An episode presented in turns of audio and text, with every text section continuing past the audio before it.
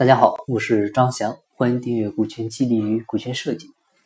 最近汽车圈呢有条新闻啊，虽然影响不大，媒体报道呢也不多，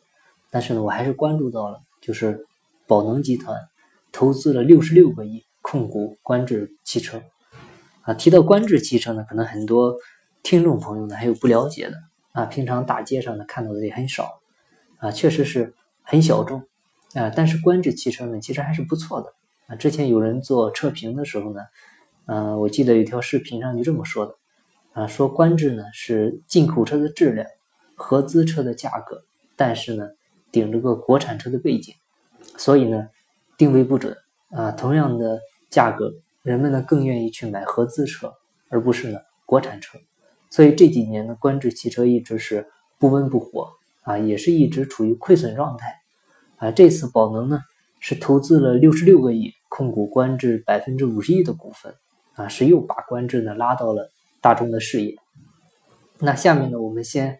呃看一下媒体报道的宝能控股观致的新闻。啊，接下来呢，我们简单来解析一下这个事件。一月九号，观致汽车的外方母公司 Canon Holding 啊，是 Quantum 母公司嗯发布公告。啊，宝能集团呢是以六十六点三亿元收购了观致百分之五十一的股份啊，并正式成为了观致汽车的控股股东。那根据公告显示呢，宝能集团呢是已经以六十六点三亿元完成了观致百分之五十一股份的收购。此前，宝能集团已经于二零一七年的十二月二十一号，以十六点二五亿元的价格呢完成了奇瑞汽车出让的百分之二十五的股权。此次宝能集团再次收购了匡特姆公司让出的百分之二十六的股份。此次被宝能集团收购以后啊，观致汽车的股东结构呢就调整为了宝能持股百分之五十一，奇瑞呢持股百分之二十五，Canny Holding 呢持股百分之二十四。那作为协议的一部分，Canny Holding 呢可以选择以三十一点二亿元的价格出售。啊，其在官制的剩余股份，而宝能呢，则拥有将持股比例增加到百分之六十七的选项。啊，此外，嗯，该协议呢还对目前官制未还贷款的偿还责任进行了规定，宝能需要支付与股比相对应的贷款。啊，此外，宝能呢还承诺将在未来三年以内，由宝能或者其子公司每年从官制采购大约十万辆汽车。啊，早在一七年六月份，外界呢就频频传出了宝能即将与观致签订投资协议的消息，称宝能将以六十五亿元换取观致汽车百分之五十一的控股权。啊，尽管当时奇瑞汽车的董事长尹同跃还通过朋友圈对该报道呢进行了澄清，但如今看来呢，彼时双方的合作其实早已有了眉目。而对于已经连年亏损的观致汽车来说，的确。啊，也迫切需要一位新的投资者来帮助其止血。根据资料显示，二零一四年观致的净亏损额呢是二十二亿元，二零一五年亏损额是二十五亿元，二零一六年则亏损十九亿元。而到了二零一七年的上半年呢，观致前三季度的营收是十一点九九亿元，净利润是负的十点六九亿，啊，它的负债已经达到了九十二点一亿元。啊，占它一百一十三点八七亿元资产总额的百分之八十以上。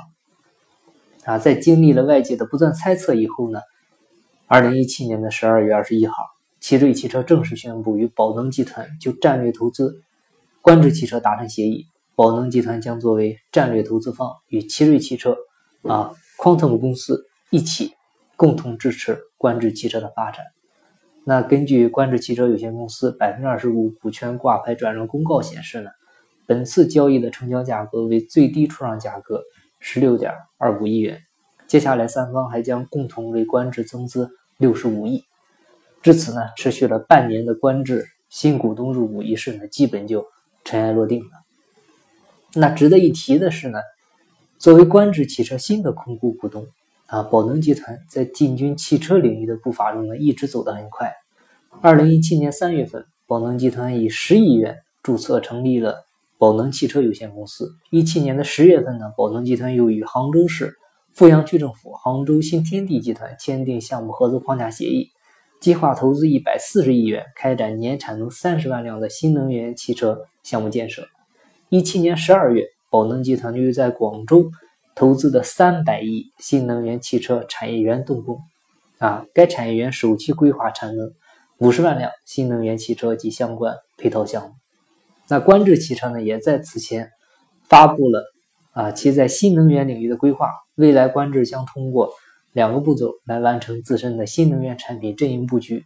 第一阶段主要是通过成熟的新能源技术，在现有产品基础上呢，推出轿车和 SUV 的新能源产品。啊，除了现有车型衍生出的。混动车型和 PHEV 车型，新能源平台呢也在规划当中。第二阶段呢就是新能源平台车型的全面布局啊。除此以外，新能源平台的未来发展方向也不仅仅局限于车型本身啊，智能互联网技术的应用也将是新能源平台的发展方向啊。也许正是看中了观致汽车在新能源领域的规划布局，从而促使了双方协议最终的达成。那以上呢就是。呃，新闻的全部内容，下面呢，我们简单的就这个事件做一下解析。那下面呢，我想谈的呢，主要就是有五点。第一点呢，就是百分之五十一的股份控股观致，啊，宝能可以说将对今后观致汽车的发展呢是拥有决策权的。啊，之前观致的发展呢，其实一直是由奇瑞牵头走的。啊，很多人啊，包括坊间的认知呢，也是把观致定位为奇瑞的高端车。啊，那宝能控股观致以后呢，可以说是把观致给搞活了啊！它可以走完全独立的品牌定位之路啊！希望呢，宝能新的思想、新的管理理念呢，也能够对观致的发展呢带来一定的促动作用。那第二点呢，就是鉴于观致连年亏损的一个经营业绩，那宝能呢必须做出战略调整啊，才能够扭亏为盈啊！而这呢，也很可能会和他们。嗯，最初的官制的造车理念呢产生冲突啊，这个需要同原有的管理层啊、营销层啊做好沟通啊。再怎么说，你也是后来才进来的啊，这叫工匠兵的角色，所以关系处理好了非常的重要。第三点就是，宝能虽然说拥有了话语权，但是呢，同时也需要按股比承担贷款责任啊。此外呢，还有未来三年的啊内部购车责任。啊，每年十万辆，啊，当然了，我不觉得这个条件是个问题，因为宝能毕竟财大气粗，啊，房地产的剩余价值资源过剩，连万科都能搞定，你更何况一个小小的观致了，所以投资成本不是问题。那同时呢，对观致也是好事，啊，你资金压力能够缓解了，产品供应啊也解决了一个大难题，啊，当然这些都是短期的，啊，必须也要做好长远打算，啊，第四点呢就是。对于双方来说呢，其实这个事情我觉得都是双赢。像宝能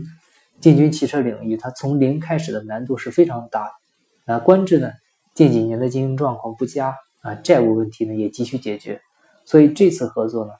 宝能可以借壳啊进军汽车领域，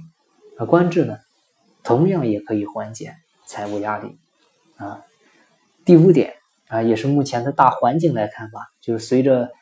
很多的房地产大咖，这个纷纷进军汽车领域啊，尤其新能源领域。再加上目前啊，国家大力支持发展新能源产业建设啊，像新能源汽车不用摇号啊，单双号不限行啊，停车不收费呀，啊，很多项的政策，政策呢是在引导啊，发展新能源呢也是国家实现弯道超车的一个重要手段啊。所以在国家明确了房子是用来住的，不是用来炒的概念以后呢。房地产企业纷纷在谋求转型，宝能呢是已经迈出了一步，接下来的很多企业呢也会进入到其他行业，所以说未来有的好看了啊。那今天呢就为大家分享这些内容，感谢您的收听。呃，以后呢也会抽时间为大家分享一些类似的关于股权方面的热点新闻啊，希望呢大家能喜欢。如果您有股权激励、股权收益方面的困惑，欢迎加我微信，咱们再深入沟通。我的微信号是三二八六三四九六幺，金不在西天，金在路上。我是张翔，下期再见，拜拜。